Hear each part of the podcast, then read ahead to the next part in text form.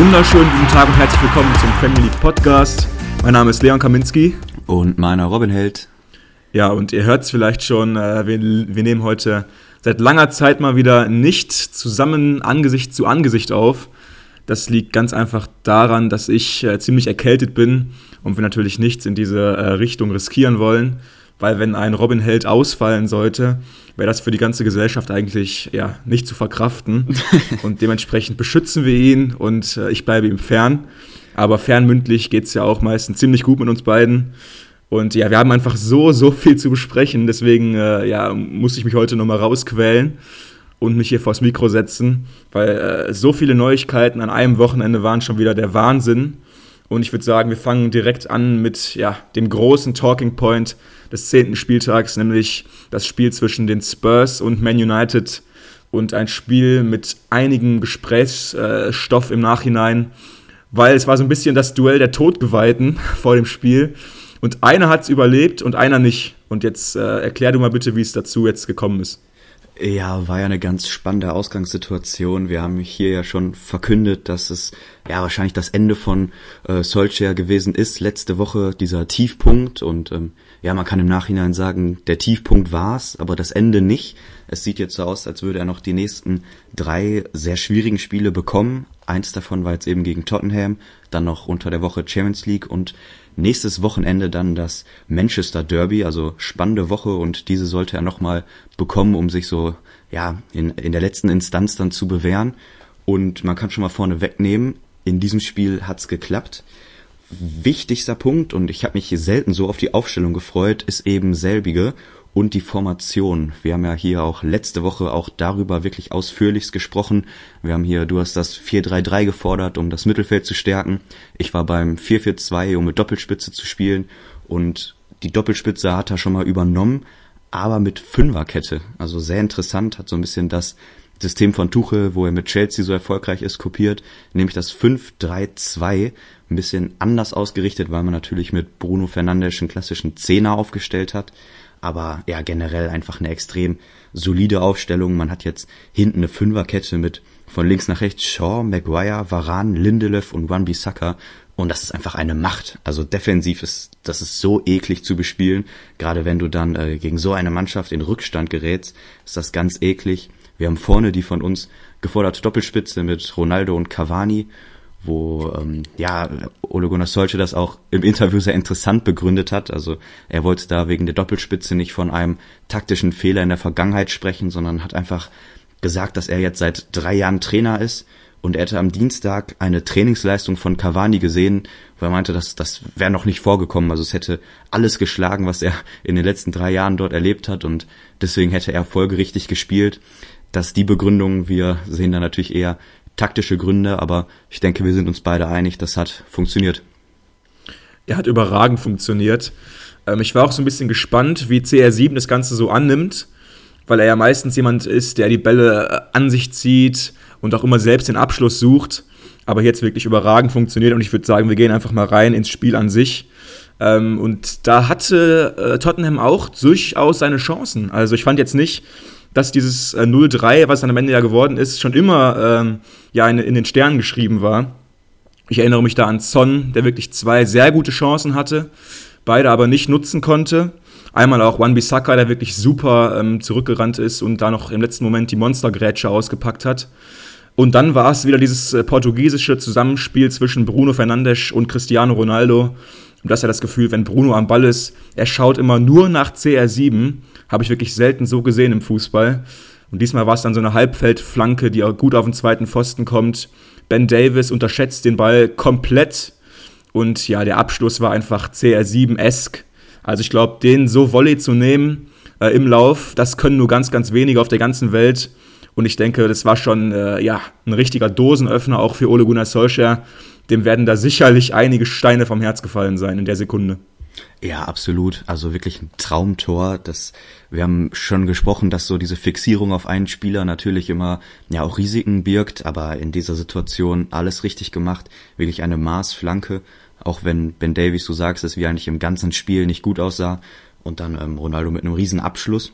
Und es sollte auch so weitergehen. Also das die drei da vorne mit Fernandes, Ronaldo und Cavani haben richtig gut zusammen funktioniert. Für mich das zweite Tor auch so ein bisschen, ja, die ähm, Vorschau auf das, was kommen könnte, wie das funktionieren kann, wo alle drei ähm, zusammen kombinieren. Ronaldo mit einem super Trick und dann dem Steckpass auf Cavani im genau richtigen Moment und dieser Chip den Ball dann locker über Loris, also wirklich ein absolutes Top-Tor. Das ist, denke ich, das, ähm, wo man hin möchte auf Perspektive. Und als es dann ja eigentlich schon durch war beim 2 zu 0, Tottenham hatte dann immer mehr Ballbesitz, hat versucht zu drücken, konnte aber nicht die letzte Durchschlagskraft entwickeln, kam dann auch noch das 3 zu 0 durch den Joker Rashford, der ja, so wie er eigentlich eingesetzt werden möchte, über einen Konter seine Geschwindigkeit ausspielen kann und dann auch in seiner typischen Art mit der Innenseite den Ball ins lange Eck flach schlänzt. Also einfach äh, Top-Tor gewesen, genauso wie man ihn einsetzen möchte.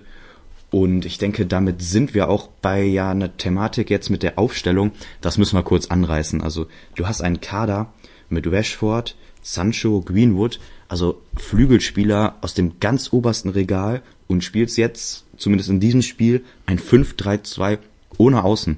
Mhm. Also ich denke, wir können vielleicht Rashford da mal ein bisschen ausklammern, weil wir haben es gesehen, er kann im Sturm spielen, ist da für mich auch ja sehr gut aufgehoben. Aber ja, zum Beispiel an Sancho, als vielleicht der, der am meisten raussticht, das ist ja nicht seine Position. Er wird wahrscheinlich nicht als Achter spielen, er wird nicht als Stürmer spielen. In der Fünferkette rechts sehe ich ihn auch nicht. Das ist äh, nicht sein Stil, dafür ist er defensiv zu schwach. Und da muss man natürlich fragen, ob dieses System, was er sich jetzt neu ausgedacht hat, zu den Spielern passt, weil ich habe da ehrlich gesagt noch meine Zweifel. Ja, also ich denke, es war wirklich ein absoluter Notfall in diesem Spiel. Ähm, ich denke, Ole wusste, wenn er jetzt verliert, dann war es das auch für mich.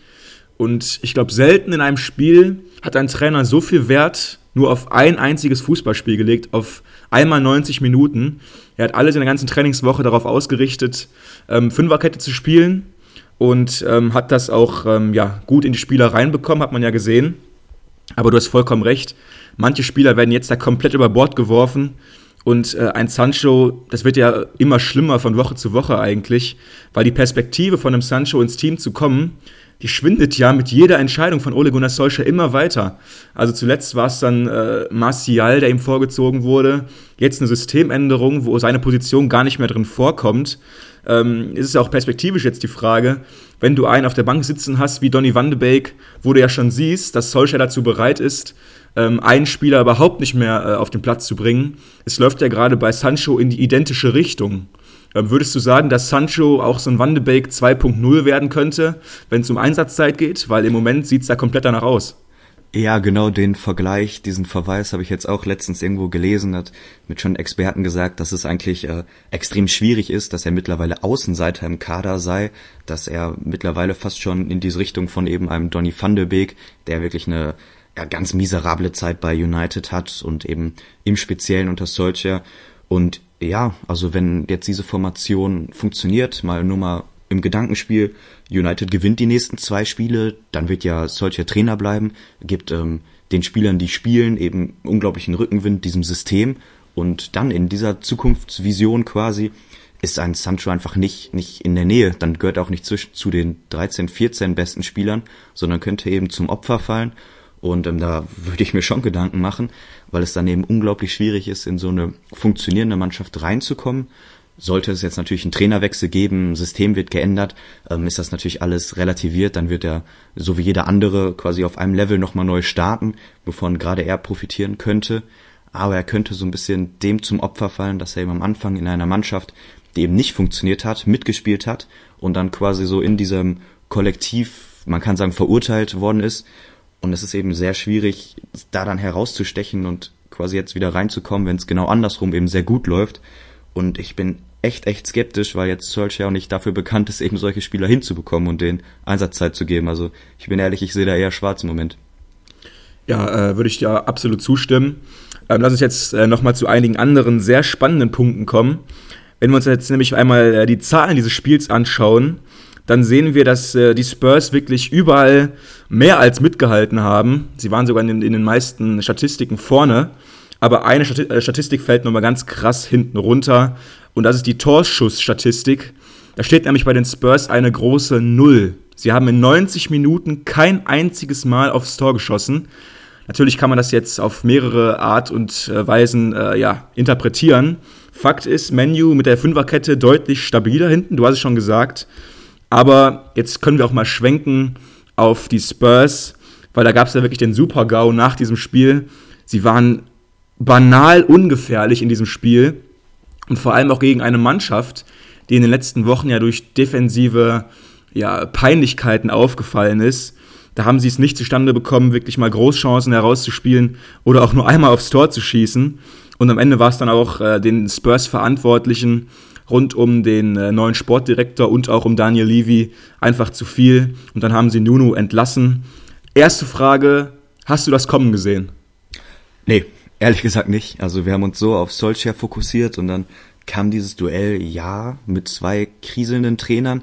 Aber ich finde, Nuno war jetzt, ich weiß nicht, wie viele Monate waren es jetzt? Drei oder, also es ist ja einfach so eine kurze Zeit gewesen. Und ich finde, es hat sich nicht so richtig angedeutet, aber man kann es verstehen. Also du sagst es gerade, diese ja, fehlende Offensivkraft, diese fehlende Durchschlagskräftigkeit, das, das läuft einfach nicht. Du hast ein System, wo er auch relativ stur bleibt. Er hat zwei Sechser mit Heuberg und Skip, die extrem defensiv ausgerichtet sind. Er lässt dafür einen Ndombele auf der Bank, womit du ja ja schon die Variante hast oder einem Elli oder Bergwein, die jetzt alle nur eingewechselt wurden. Du hast diese Kreativspieler, aber ihm war es eben wichtig, diese defensive Stabilität vorzuschieben und dadurch ist halt völlig vorne dieser Esprit verloren gegangen. Man hat ja in den letzten Jahren auch gesehen, das ging eigentlich immer nur über Kane und Son und Kane aus ja, bekannten Gründen hat ja auch jetzt nicht den Riesensaisonstart hingelegt und dann triffst du einfach nicht. Also du sagst es, wenn man jetzt so wenig Torgefahr ausrichten kann, dann ist das ähm, ja schon ein Armutszeugnis und zeigt doch einfach, dass man keinen Plan B hat, wenn diese individuelle Klasse nicht klappt. Also ich habe es nicht kommen sehen. Ich weiß nicht, wie, wie sieht's bei dir aus, aber für mich irgendwie folgerichtig. Ja, also es gab rund um dieses Spiel die ersten Gerüchte, die ich gelesen habe, dass ähm, ja, es ein Treffen geben soll zwischen den Verantwortlichen ähm, infolge dieser ja doch krachenden 0-3-Niederlage gegen Menu. Und dann ging wirklich alles äh, rasend schnell. Und am Ende stand dann, wie gesagt, die Entlassung von äh, Nuno Espirito Santo der jetzt bei den Spurs nur 17 Spiele an der Seitenlinie gecoacht hat. Ähm, das ist auch äh, ja, deutlich, deutlich weniger als die meisten bekommen. Von diesen 17 Spielen konnte er 9 gewinnen, was ja eigentlich gar nicht mal so eine schlechte Bilanz ist. Ne? Also über 50 Prozent. Ein Unentschieden und wiederum sieben Niederlagen. Und ich denke dann am Ende waren es dann diese, diese sieben Niederlagen, die den Ausschlag gegeben haben. Nochmal ganz kurzer Rückblick. Ähm, die Spurs sind ja eigentlich sehr, sehr gut in diese Saison gestartet. Sie waren ja auch lange äh, ganz, ganz oben in der Tabelle. Da gab es ja immer diese 1-0-Siegesserie, ähm, wo sie, glaube ich, drei oder vier Spiele in Folge mit 1-0 gewonnen haben. Und damals haben wir selbst schon gesagt, äh, ja, jetzt nicht zu euphorisch werden am besten, weil offensiv war das damals ja auch schon nichts. Nur damals haben sie eben die Null gehalten und davon sind sie jetzt auch meilenweit entfernt gewesen. Und ich denke auch, das Ganze war ein, ein einziges Missverständnis. Also Nuno bei den, bei den Spurs konnte nie funktionieren und hat auch nie funktioniert, weil dieses Missverständnis hatte schon damals äh, damit begonnen, dass eigentlich ein Defensivtrainer rausgeworfen wurde mit Mourinho. Ähm, und äh, die Begründung war ja dann eigentlich, okay, wir machen es jetzt alles ein bisschen offensiver. Wir wollen wieder äh, die Spurs aus, aus den vergangenen Jahren werden, unter Pochettino, ja, mit, mit Pressing und aggressivem Spiel nach vorne. Dafür steht Nuno ja einfach nicht, hat er nie gestanden. Und ähm, er stand ja wohl auch auf dieser Trainerliste, der Kandidatenliste, auf Platz 7 oder 8 damals bei Daniel Levy. Und ich denke, das sagt ja auch schon viel aus über Wertschätzung. Und ich denke, jetzt war es dann einfach auch, ja, irgendwie der logische Schritt von allen Seiten, dieses Missverständnis dann endgültig auszuräumen. Aber trotzdem, lass uns nochmal ganz kurz dann über diese Verpflichtung an sich sprechen und über die Konsequenzen, die vielleicht auch im Verein an sich jetzt getroffen werden müssen. Weil so eine Entscheidung, ähm, die dann ja so krachend scheitert am Ende, die darf ja auch nicht im Verein folgenlos bleiben.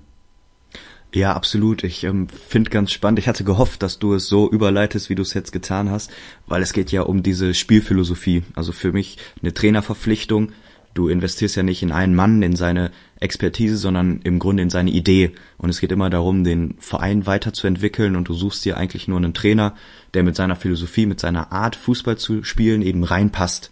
Und du sagst es, man feuert Mourinho, man holt Nuno und jetzt kommt der nächste Schritt und das Gerücht ist schon wieder rund um Conte, der jetzt auch einfach nicht für brutalen Offensivfußball steht, der nicht für Gegenpressing und hohes Anlaufen steht, sondern auch defensive Kompaktheit groß schreibt, taktisches Verständnis. Vielleicht das Einzige, was man offensiv mit ihm verbindet, ist, dass er Lukaku zu einem Weltstürmer gemacht hat. Also was der da individuell mit ihm trainiert hat, hat ganz groß funktioniert. Aber eben von der Ausrichtung her, von der Spielphilosophie her, auch jetzt keiner, der das in meinen Augen komplett umkrempelt.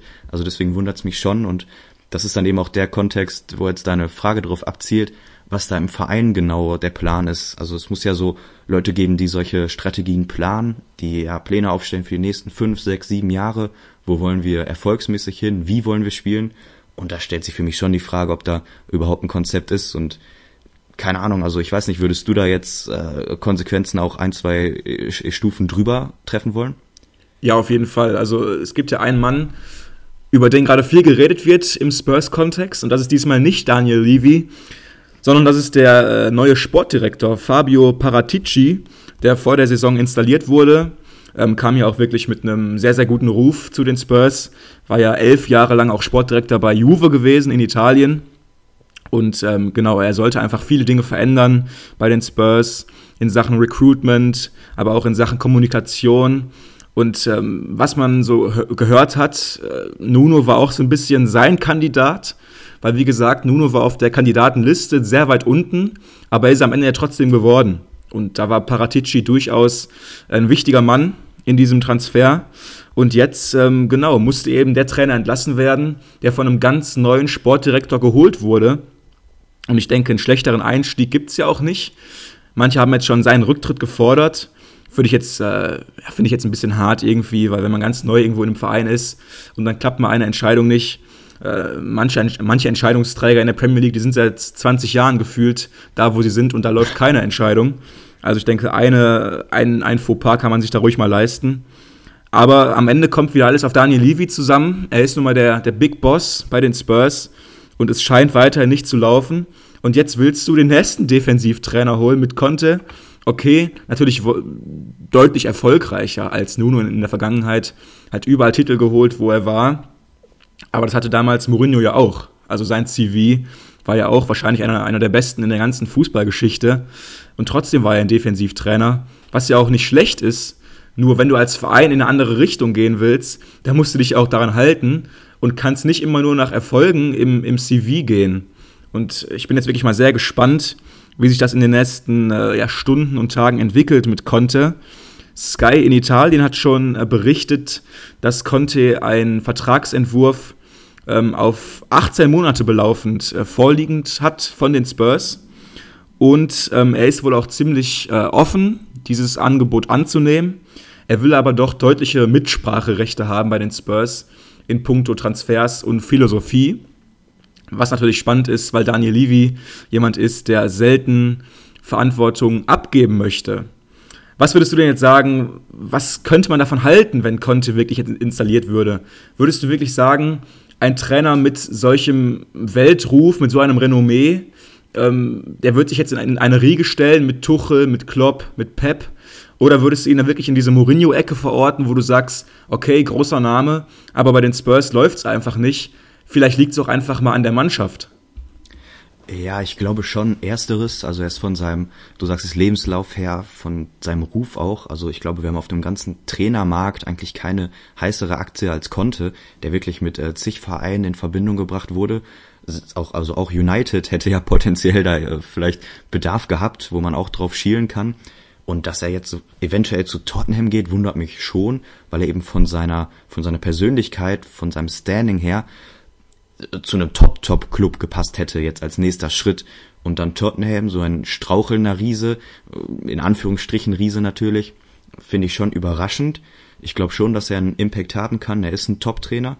Aber du sagst es, es könnte so ein bisschen zu Reibereien kommen. Also wenn ich mich erinnere, wie er sich auch in Interviews äußert, wie er dann ähm, ein Hakimi wirklich äh, öffentlich bloßstellt schon fast, indem er ihn für taktische fehlende Kenntnisse kritisiert und sagt, dass die Bundesliga und Dortmund einfach nicht auf einem Niveau ist mit, mit seinen Teams. Also das sind ja schon so Sätze, da merkt man, da brodelt's ein bisschen. Da schießt er natürlich nach außen, aber ich glaube schon, dass er auch nach innen, dann ähm, nach oben Richtung Transfers ein extrem kritischer Zeitgenosse ist und ich denke schon, dass das ähm, anecken könnte. Auf der anderen Seite brauchst du das. Also offensichtlich werden da im Moment nicht die richtigen Entscheidungen getroffen und dann einen dazu zu holen, der ja nachweislich ein Top-Mann ist und da klare Ideen hat und auch nicht ja, sich davor sträubt, die irgendwie auszusprechen, denke ich schon, dass das ein Fit sein kann. Aber mich überrascht, weil er ja überqualifiziert ist. Ich würde es einfach mal so sagen. Und ich hätte ihn eher bei anderen Vereinen gesehen. Ich weiß nicht, wie es dir da geht. Nee, geht mir da wirklich ganz genauso. Ähm, Menu hätte ich mir wirklich spannend vorstellen können bei ihm, weil es irgendwie einfach so gepasst hätte. Er ist ja auch ein Trainer, der gerne mal über die Emotionen kommt an der Seitenlinie. Und ähm, ja, hätte ich gerne gesehen auf jeden Fall. Aber dann am Ende wird es Tottenham wahrscheinlich werden. Natürlich wissen wir jetzt, es ist jetzt gerade noch nicht entscheidend, aber es sieht schon so aus. Und trotzdem, Ole Gunnar Solskjaer behält seinen Job auf der anderen Seite. Ganz kurze, äh, ja, noch ganz kurze Anmerkung noch in eigener Sache. Wir haben jetzt ja bei Spotify zumindest unter jeder Folge mal eine Umfrage, weil wir gerne auch äh, häufig eure Meinung zu bestimmten Themen, die wir hier besprechen, gerne hören wollen. Und die letzte Umfrage unter der letzten Folge hat sich auf Ole Gunnar Solskjaer bezogen und ob ihr ihn nach wie vor für den richtigen Mann im Old Trafford haltet. Und ganz interessant, 83 Prozent von denen, die abgestimmt haben, haben sich gegen Ole ausgesprochen. Ähm, fand ich schon eine, eine, richtige, eine richtige Marke, ne? Ja, absolut. Ich denke, das Votum ist eindeutig. Und wir haben ja auch in der letzten Folge alles zusammengefasst. Da natürlich noch vor diesem emotionalen Hintergrund, dass man da gerade das Spiel 5 zu 0 verliert und völlig untergeht. Man muss jetzt schauen, wie gesagt, noch ist er Trainer, ja, aber es ist keine endgültige Entscheidung. Also wir haben ja da jetzt ähm, durch die durch die Linien so ein bisschen gehört, dass da diese drei Spiele jetzt angesetzt sind und das dann nochmal neu ähm, zu bewerten. Da soll auch äh, Sir Alex Ferguson, eine absolute Clublegende, wo wir auch mit Ronaldo immer wieder über seinen Einfluss gesprochen haben, doch viel mitgesprochen haben. Er soll sich dafür eingesetzt haben, er hat sich stark gemacht für den Trainer, er hat gesagt, ähm, dass da diese Übergangszeit, diese ja, zweite Chance kann man sagen oder 15. Chance, je nachdem wie man sieht, dass die ihm noch eingeräumt werden sollte. Und das ähm, scheint jetzt erstmal so zu sein. Aber ich frage mich so, wie das jetzt läuft. Also hat man jetzt eine Punktegrenze ausgemacht? Wenn er mehr als fünf Punkte holt, bleibt er. Wenn er weniger holt, fliegt er raus. Also ich finde das immer schwierig. Man hat jetzt ich glaube schon, ich glaube schon. Meinst du? Man, man hat jetzt hier auf Ergebnis gespielt, würde ich mal interpretieren. Und das war ja kein, kein Neustart. Man hat nicht 4-2-4 gespielt und hat den Gegner am gegnerischen Fünfer angelaufen, sondern hat ja eine pure Sicherheitstaktik genommen. Und dann frage ich mich halt schon, wie sowas am Ende bewertet wird. Also wenn ich über Neuanfang rede, über Neuausrichtung, dann ist das doch nicht der Way to go, oder? Naja, also sie haben es ja wirklich gegen Liverpool versucht, mal komplett anders zu spielen und haben ja wirklich versucht, Liverpool zu pressen. Und das alleine ist ja schon ein Fehler. Ähm, der darf dir einfach nicht passieren als, als Spitzentrainer, weil wenn du eine Mannschaft nicht pressen darfst, ist es Liverpool oder vielleicht noch City, aber mit dieser Power und Energie, da würdest du ja auch mir sofort zustimmen, wenn ich sagen würde, die pressen wir mal lieber nicht heute. Und das haben sie damals nun mal gemacht. Das war Oles Entscheidung und es wird auch für immer an ihm, an ihm haften bleiben. Und ähm, ich glaube schon, dass sie ihm jetzt so eine gewisse Punktegrenze auferlegt haben. Ähm, Atalanta jetzt in der Champions League, du hast es gesagt, äh, am, am, Dienstag, also morgen. Ähm, ich denke, da dürfen sie auf keinen Fall verlieren. Im letzten Spiel gegen Atalanta, das war ja ähm, das letzte Champions League-Spiel auch, da haben sie zwar gewonnen zu Hause mit 3-2, aber da wurden sie auch an die Wand gespielt eigentlich von Atalanta. Und das war ja auch schon eine Leistung, wo du sagen könntest, wir haben zwar gewonnen, aber so geht's einfach nicht. Und ich denke, da will man jetzt auf jeden Fall auch einen Fortschritt sehen gegen Atalanta. Ähm, ich denke, verlieren verboten. Da muss mindestens ein Punkt her auswärts. Und dann kommt nochmal eben dieser absolute Krimi im Manchester Derby gegen Manchester City. Wenn du da nochmal hoch verlierst, dann war es das. Obwohl ich will mich jetzt ein bisschen zurückhalten mit diesen dann war es das Äußerungen. Weil wir waren uns ja auch ziemlich, ziemlich sicher, dass es das war gegen ähm, Liverpool. Aber er ist trotzdem noch weiter in einem Job. Und äh, dementsprechend haben da anscheinend die Verantwortlichen ziemlich viel Geduld, was aber auch einfach daran liegen könnte, dass sie keinen besseren Nachfolger im Ärmel haben. Wenn jetzt Conte ausscheidet, würde mir wirklich keiner einfallen, den ich da äh, installieren würde als Trainer und ich auch sagen würde, wow, jetzt geht's voran, das war ein richtiger Brustlöser hier. Oder würdest du da jemanden sehen, ähm, der denen sofort weiterhelfen könnte? Weil darum geht's ja, du musst ja sofort was verbessern. Äh, ja, für mich ist es der Name, den wir auch letzte Woche genannt haben. Das ist Senedin Sidan, der einfach mit seinem Namen, mit seiner Erfahrung, mit seiner natürlichen Autorität weiterhelfen könnte. Ob der überhaupt zu bekommen ist oder ob man da in einer ganz anderen Liga spielt, ob der überhaupt ein Team übernehmen will, weiß man ja nicht so richtig. Also, ich habe gehört, er will's gar nicht. Ja, dann, wenn, wenn wir ihn einklammern, fällt mir jetzt auch nicht mehr so viel ein. Und deswegen, ich denke auch, das sind meistens pragmatische Entscheidungen und der große Vertrauensbeweis ist es vielleicht nicht, sondern einfach die Entscheidung pro Solskjaer, weil die Alternativen fehlen.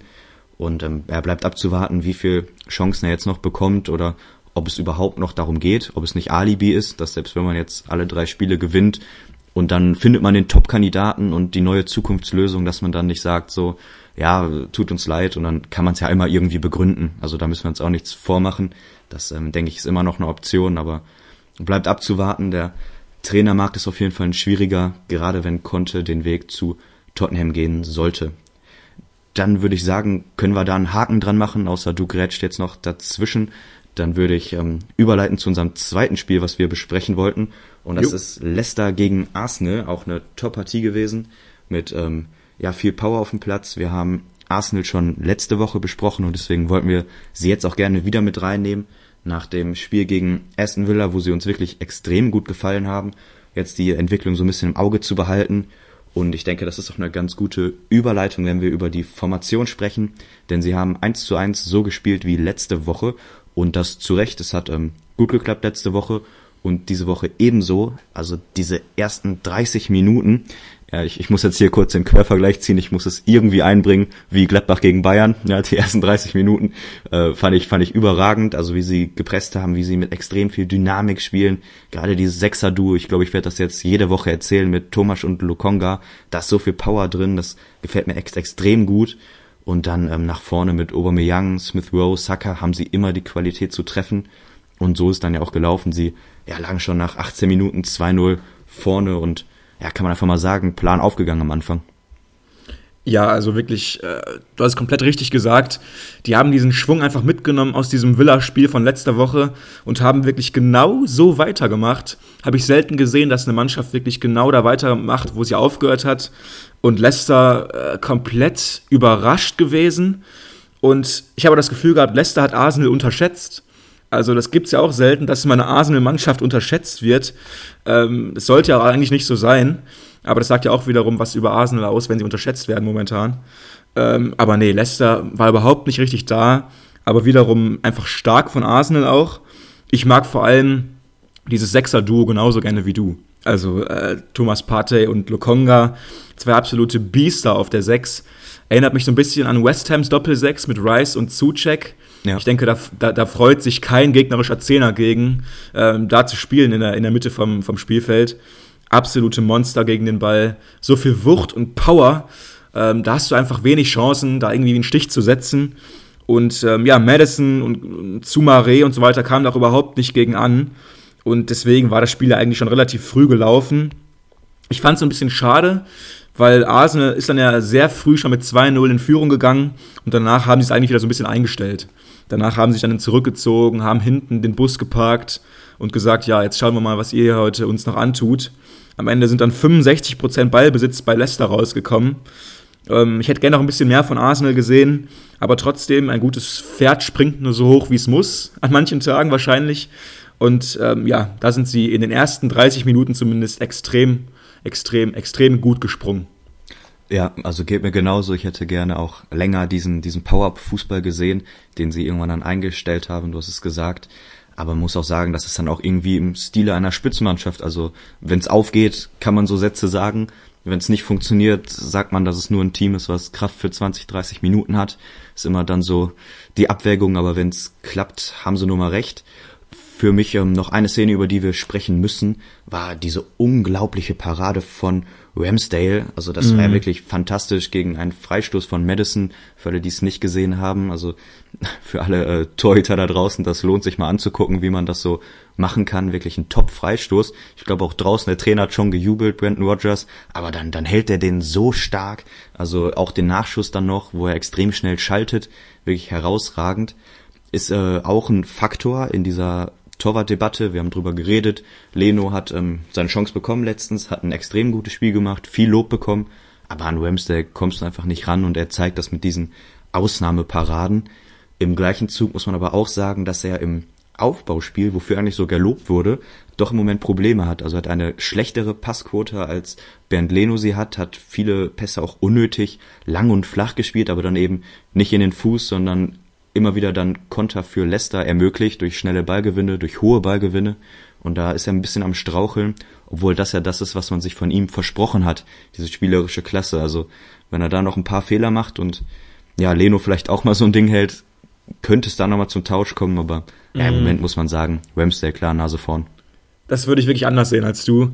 Ähm, natürlich ist die Passquote von Leno besser gewesen, aber wenn, wenn man sich mal Arsenal mal angeschaut hat, Leno hat ja auch nur Querpässe zu den Innenverteidigern gespielt, ne? Und deswegen hat man sich ja vor allem Ramsdale geholt, weil man auch ein bisschen mehr Risiko gehen wollte, mal im Aufbauspiel und mal andere Varianten wählen wollte. Und Leno, sein Aufbau war nicht existent häufig, ne? Und im modernen Fußballspieler brauchst du nun mal auch einen, einen gut mitspielenden Torwart. Das ist Leno leider nicht mehr wahrscheinlich. Und Ramsdale ist jetzt auch kein Sidan am Ball, aber er versucht auch mal äh, Seitenverlagerungen zu spielen, mal Bälle tief in den Raum zu spielen, in, in die gegnerische Hälfte, mal einen Risikopass zu spielen. Und äh, ja, also wirklich äh, die Paraden, absolute Weltklasse. Ich würde auch sagen, äh, ja, war der beste Mann nachher bei Arsenal auf dem Platz mit Abstand, hat sich häufig alleine vor dem Gegentreffer bewahrt und wirklich super Paraden rausgehauen. Hat mich auch schon ein bisschen überrascht, weil ich war jetzt nie der riesigste Fan von dieser Verpflichtung von Ramsdale. Ähm, ich habe ihn für einen Mittelklasse englischen Keeper gehalten, aber wirklich hier hat er mich absolut überzeugt gegen Leicester. Ähm, war definitiv der Man of the Match. Und ganz kurze Statistik noch zu Arsenal generell und zu Mikel Arteta, ähm, weil die haben ja auch schon mal in der Saison 5-0 verloren gegen Man City und Pep. Und seitdem sind neun Spiele ins Land gegangen. Davon haben sie sieben gewonnen, zwei Unentschieden gespielt, kein einziges verloren und sechsmal hinten eine weiße Weste bewahrt. Was für eine äh, super Statistik. Ja, Team der Stunde. Also wir haben jetzt äh, viel über Trainer gesprochen und da müssen wir natürlich auch über Mikel Arteta reden, der ja auch einen schwierigen Start hatte, eigentlich wie die gesamte Arsenal-Mannschaft in Dauerkritik stand. Aber im Moment ähm, haben sie einen Lauf, er hat seine Spieler gefunden. Ich würde hier auch äh, neben dem Sechser-Duo gerne nochmal auf äh, Tavares zu sprechen kommen, der wieder auf ähm, der Außenverteidigerposition ein Riesenspiel gemacht hat. Ähm, für mich einfach super reinpasst in diese Dynamik, vor allem wenn du eben vor ihm in diesem Fall dann mit Smith Rowe einen Spieler hast, der eher in die Mitte zieht, eher ein spielerischer Typ ist und nicht selber übers Tempo kommt, hast du eben dann mit einem Außenverteidiger, der dir diese offensiven Wege geht mit extrem viel Tempo, so immer wieder die Situation, dass der Flügelspieler nach innen zieht und dann die Bahn frei macht, er in diese Räume reinstechen kann und das funktioniert im Moment richtig gut und ja, da scheint sich so ein bisschen was zusammenzubrauen. Das sind äh, natürlich nur einzelne taktische Sachen, die da im Moment aufgehen, bist du jetzt auch ein Fan davon, dann gleich zu sagen, dass da ja, eine Spitzenmannschaft zusammenwächst, dass man, dass diese Trainerphilosophie, wo man ja sagen kann, Ateta hat so eine, also ich denke ein absoluter Fachmann, dass das fruchtet oder bist du da ein bisschen vorsichtiger? Ähm, vielleicht sollte ich generell so ein bisschen vorsichtiger werden, habe ich das Gefühl, weil ich hatte Ateta ja auch äh, zumindest gedanklich schon so ein bisschen tot gesagt. Ich hätte mir nicht vorstellen können, dass das nochmal wirklich funktioniert bei ihm und Arsenal. Aber jetzt rückblickend betrachtet, muss man auch einfach sagen, er hatte einfach auch ein bisschen Pech am Start der Saison. Äh, viele Spieler waren verletzt und vor allem auch die Spieler, auf die man jetzt die größten Hoffnungen gelegt hatte, Ben White und so weiter. Ramsdale kam ja auch vergleichsweise später zu. Das war schon kein guter Saisonstart, auch einfach vom Personal her. Und es ja, musste immer schwierig werden irgendwie. Und jetzt hat er einmal alle Spieler an Bord. Und natürlich ist da Klasse vorhanden. Da müssen wir uns überhaupt nicht drüber streiten. Ähm, ein Martin Oedegaard kommt gerade überhaupt gar nicht in die erste Elf rein. Und ich bin ein riesiger Oedegaard-Fan und halte ihn wirklich für einen Top-Spieler. Der kommt gerade gar nicht in die erste Elf rein. Und das sagt ja auch schon viel aus. Und jetzt manche Sachen finde ich einfach super, die er gemacht hat. Smith Rowe auf, auf links zu stellen. Ein absoluter super Zug. Erinnert mich immer so ein bisschen an Grealish bei Villa damals wo er häufig den Ball am Fuß hatte und häufig den Ball nach außen getragen hat, ähm, Spieler gebunden hat auch. Und wenn du dann Spieler in der Mitte hast, wie Lacazette oder Aubameyang, dann verschaffst du denen ja auch mehr Freiraum, wenn du selber Spieler an dich bindest. Und durch diese äh, schnellen Zentralspieler von Arsenal klappt es gerade einfach super gut. Dann noch ein Sacker auf rechts, der ja auch nicht unbedingt schlechter wird. Muss ich sagen, das stimmt schon viel. Du hast gerade den linken Verteidiger angesprochen. Ich habe mir eher ähm, ein paar Gedanken über den Rechtsverteidiger gemacht, weil ich muss wirklich sagen, äh, ich habe jetzt äh, die letzten beiden Spiele von ihm mir besonders genau angeschaut, gegen Villa und auch jetzt gegen Leicester und Tomiyasu auf hinten rechts. Äh, wow, wirklich wow, überzeugt mich in jeder Aktion und ist wirklich definitiv einer, auf den man ein Auge behalten sollte. Ähm, ich hoffe, dass es äh, für ihn weitergeht, so konstant auch in der ersten Elf zu spielen, weil äh, die ganze Defensive finde ich einfach absolut spitze.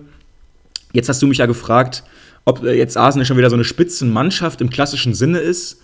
Wenn man sich jetzt mal die Tabelle anschaut, kann man sagen, es sieht zumindest wieder ein bisschen mehr danach aus als noch vor ein, zwei Monaten. Sie sind Sechster und haben nur drei Punkte Rückstand auf City. Ich denke definitiv respektabel zu diesem Zeitpunkt. Und vor allem auch da, wo sie hergekommen sind. Sie waren schon, ähm, ich glaube, letzter waren sie doch schon mal, oder? In dieser Saison. Oder zumindest auf den Abstiegsplätzen. Ähm, dann ist es definitiv ein beachtenswerter Turnaround von Mikel Arteta. Ja, sehe ich auch so. Vielleicht noch ein, zwei Sätze zu Tomiyasu, der ja kein Spieler ist, der jetzt äh, ganz groß im Fokus steht auf der großen Fußballbühne. Ist äh, eigentlich gelernter Innenverteidiger, kam aus Italien, hat zwei Jahre bei Bologna gespielt, ist jetzt äh, ja gewechselt und wurde so ein bisschen umfunktioniert zum Außenverteidiger. Ja. Sehe ich immer eher kritisch, ist äh, weil das einfach für mich auf Außenverteidiger gehören Leute mit mit Tempo, die äh, beweglich sind, die gut am Ball sind, Meter nach vorne machen. Hier hat man jetzt äh, einen Spieler, der ganz klar die Stärken hinten hat.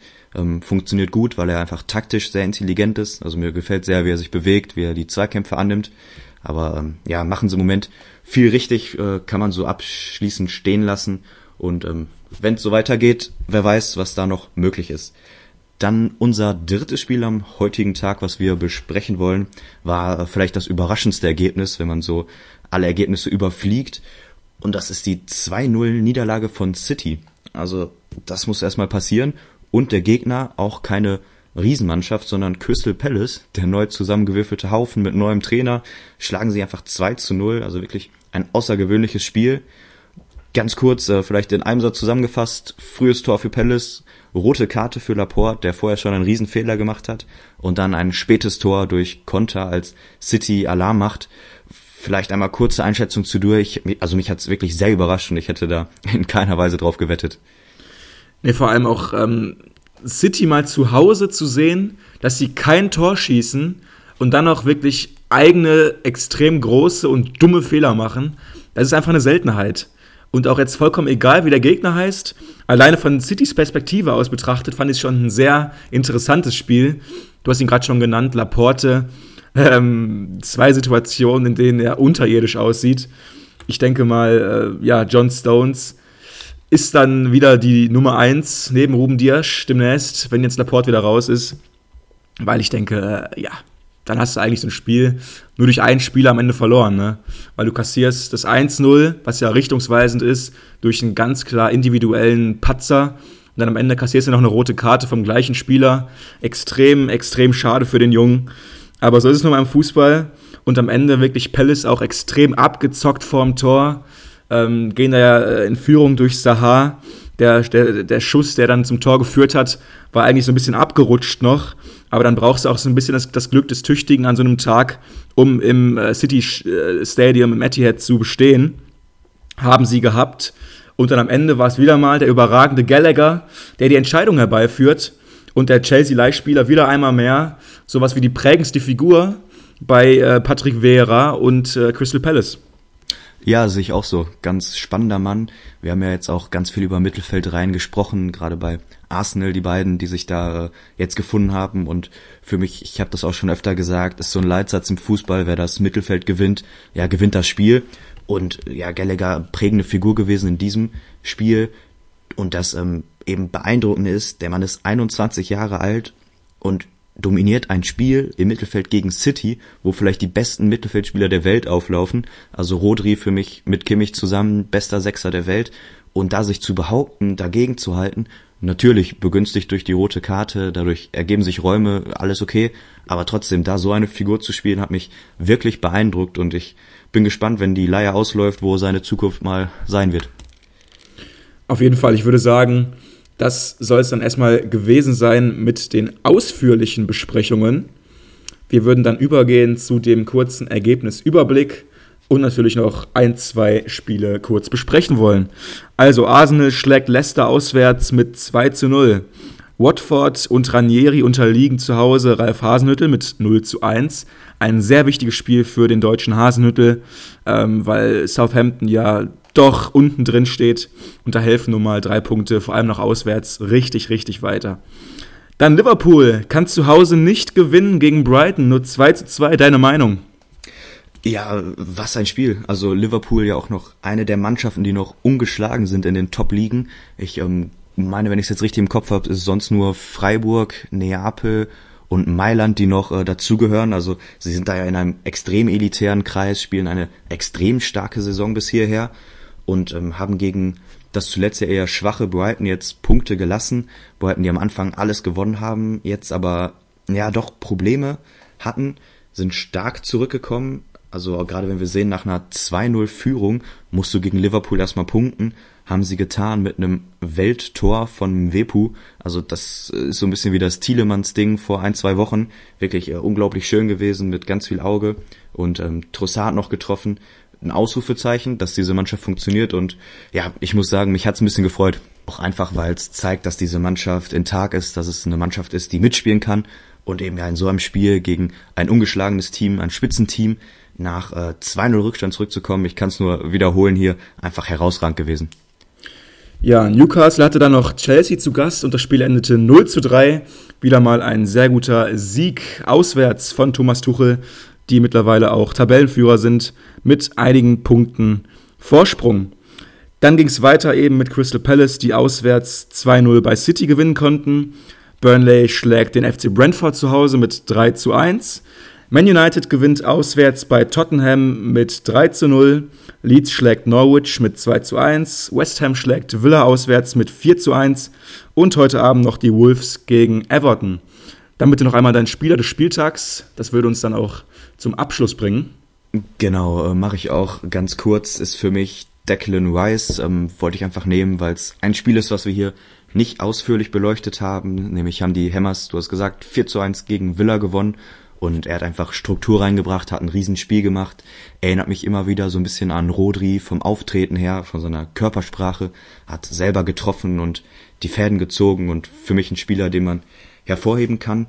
Ich weiß nicht, macht, macht seine Stimme noch mit. Ich möchte dich auch jetzt nicht hier länger quälen als nötig. Wir sind ja schon dankbar, dass du trotz Krankheit hier am Start bist.